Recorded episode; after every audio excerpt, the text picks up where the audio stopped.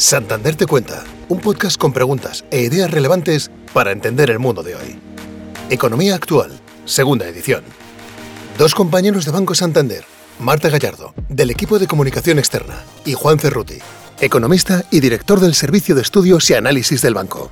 En esta nueva conversación, Marta y Juan analizan los principales indicadores económicos abordarán las previsiones del Fondo Monetario Internacional sobre los riesgos globales para el 2023. Hablarán de nuevos modelos de globalización y una vez más, Juan nos compartirá sus previsiones económicas para los próximos meses. Juan Cerruti, buenas tardes, ¿cómo estás? Buenas tardes, Marta, ¿qué tal? Es siempre un placer estar con ustedes y charlar un poquitito de la economía, por supuesto. Pues vamos a ello. Juan, la última vez que estuviste con nosotros, que creo que fue como aproximadamente hace cinco meses, yo te preguntaba por el estelario al que nos íbamos a enfrentar los ciudadanos en el corto plazo. Y me respondiste esto. Los bancos centrales están subiendo los tipos. En el corto plazo no va a haber súper buenas noticias por el lado de la economía real, digamos. Yo te diría que son seis meses, seis meses, nueve meses.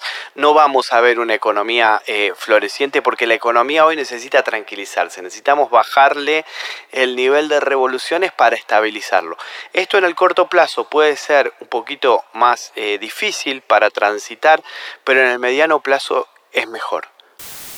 Han pasado cinco meses desde estas declaraciones tuyas, vemos que poco te has equivocado, pero nos gustaría saber si coincides, cuáles son tus previsiones y si además estás de acuerdo con las previsiones que ha hecho el Fondo Monetario Internacional en estos últimos días. Bueno, Marta, primero, gracias por recordar las últimas estimaciones, porque es bueno hacer un seguimiento, ¿no? A veces para cuando va bien y a veces para cuando va no tan bien, pero es bueno hacer un seguimiento siempre de lo que uno va pensando y va diciendo.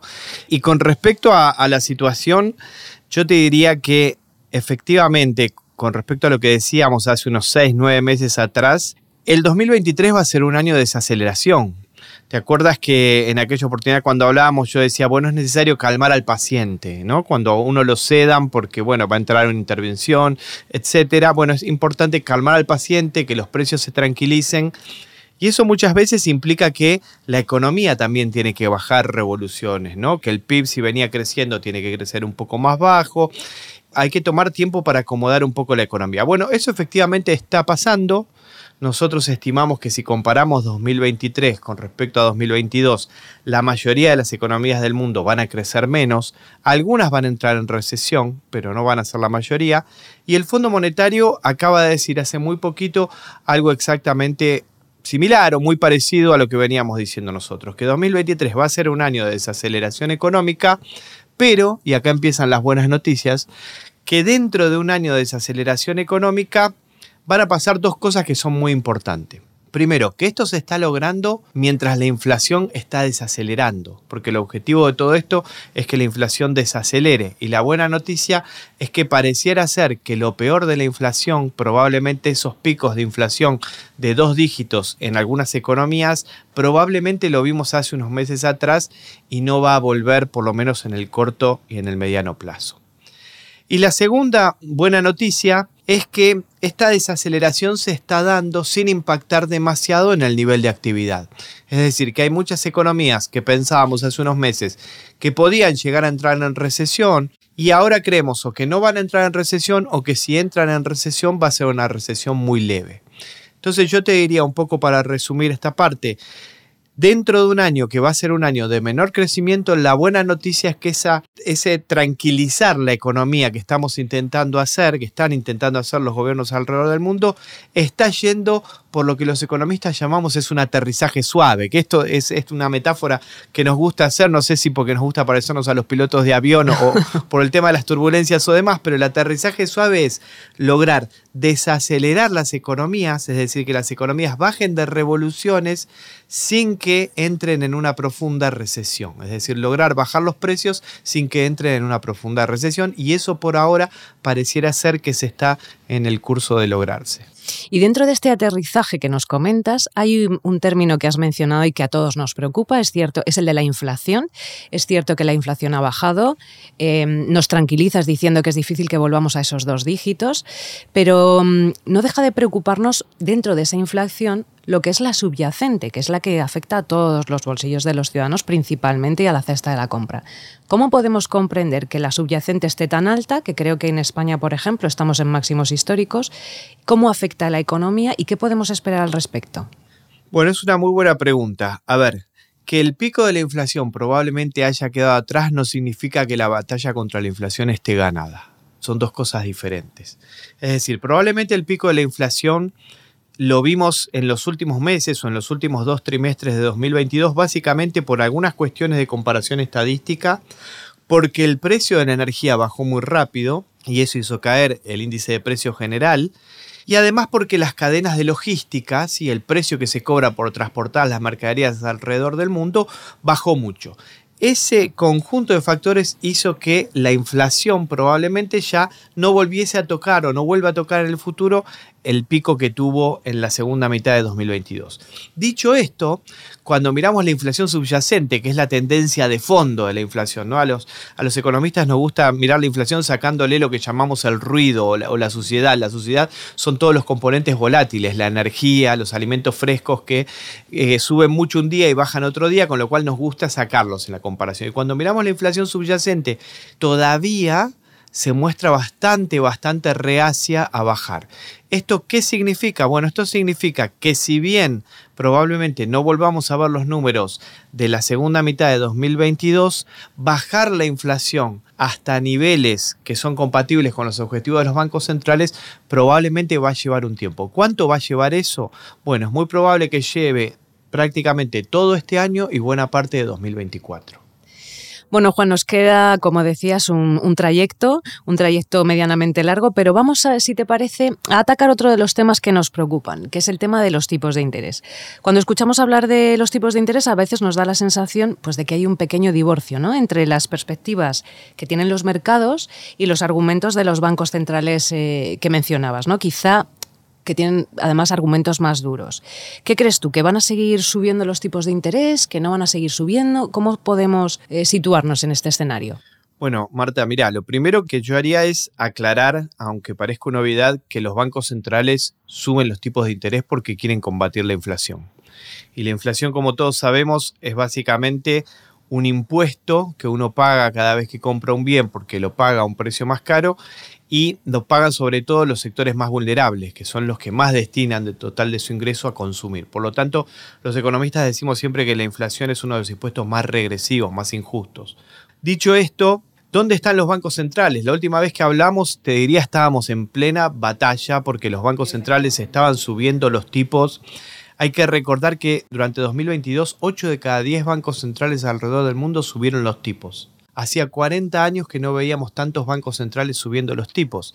Y básicamente esa reacción de los bancos centrales es producto del aumento de la inflación. Entonces, para ver qué van a hacer los bancos centrales con los tipos, tenemos que mirar la inflación. Y acá volvemos a lo que charlábamos hace un ratito. La buena noticia es que la inflación empezó a ceder la noticia no tan buena es que la inflación que más le gusta mirar a los bancos centrales es, te imaginarás cuál, la inflación subyacente, que es la que decimos es la que vale, digamos, la que importa sobre todo. Esa inflación todavía no da muestras tan concretas de ceder. Es bueno que la inflación general esté bajando, pero te diría yendo a tu pregunta, ¿dónde están los bancos centrales? A mí me gusta explicarlo de esta forma. ¿Viste las películas de guerra donde de repente empiezan a tirar misiles al enemigo y tiran y tiran y los tanques disparan? Bueno, ya dispararon prácticamente todo lo que tenían para disparar. Viste que en las películas a veces hay uno que está cerca de la línea del enemigo y llama para decirle si dio en el blanco o no dio en el blanco. Estamos en el momento donde no sabemos si dieron en el blanco, donde hay mucha incertidumbre porque todavía la subida de tipos de hoy tiene un impacto en la economía entre 9 y 12 meses después. Es decir, que lo que estamos viendo recién es el principio del efecto de la subida de tipo de los bancos centrales. Digamos que estamos entonces como una especie de periodo de reflexión. Exacto, estamos en un periodo como si fuera en un periodo de evaluación de cómo están desarrollándose la inflación, el desempleo, el nivel de actividad, para ver si lo que es más probable, según nosotros, los bancos centrales ya prácticamente terminaron las subidas de tipos o si eventualmente hay que hacer lo que se llama un ajuste en alguna de las economías. Pero te diría que en términos generales las subidas de tipos van a estar completadas en casi todos los países en el primer trimestre del año. Después va a haber un periodo para evaluar cuál es el impacto de esa, de esa subida de tipos. Y lo que podríamos esperar es que los tipos se mantengan más o menos estables a lo largo del año para así en la segunda mitad del año ya vemos muestras concretas de que la inflación empieza a ceder, probablemente empezar a ver algunos recortes de tipos en la última parte de 2023 y la primera mitad de 2024 pues vamos a mantenernos con la mirada puesta en esa última parte de 2023, pero lo cierto es que efectivamente hay muchas incertidumbres todavía, incertidumbres que vienen además fundamentalmente marcadas pues, por la guerra de Ucrania, por ejemplo, o por la reciente reapertura de China. Y además habrás visto que el Foro Económico Mundial acaba de, publicar su informe de riesgos globales 2023 y a mí me gustaría centrarme eh, precisamente en los riesgos que más preocupan a corto plazo, que es más o menos en un periodo de los próximos dos años y han identificado riesgos como, por ejemplo, pues lo que es lo que estamos hablando, ¿no? El coste de la vida, la polarización social, los enfrentamientos, las tensiones geoeconómicas o a lo mejor el fallo en mitigar el cambio climático, el cibercrimen es otro. Pero a mí me gustaría saber, Juan, cómo afectan estos riesgos en la mayor o menor medida de la recuperación económica de un país y cuáles crees tú que son más preocupantes en este sentido. Bueno, eh, yo te diría, nuestro escenario base es el aterrizaje suave que hablamos hace un ratito. Significa que las economías puedan bajar la inflación sin un gran impacto negativo en términos de nivel de actividad y en términos de empleo. Ahora, todos esos riesgos son esos cisnes negros que llamamos los economistas que están alrededor que pueden sacarnos de ese escenario base. Dicho esto, ¿qué probabilidad de que se produzcan? Es muy difícil de ponerle un número a esa probabilidad. Y más cuando venimos de años tan atípicos, ¿no? Hay que pensar que en los últimos tres años tuvimos una pandemia y una guerra. O sea, los cisnes negros en el mundo tan globalizado y tan conectado se está convirtiendo cada vez en más frecuentes. Tan frecuentes que le vamos a tener que cambiar el nombre, no van a ser más cisnes negros. Pero lo cierto es que cuando el mundo es tan conectado, lo que pasa en alguna parte del mundo se refleja rápidamente en otros, con una velocidad que nos sorprende. Y los riesgos yo te diría que son básicamente los que vos comentaste. Por supuesto, la situación geopolítica es un riesgo, por supuesto, el suministro de energía en particular a Europa es un riesgo.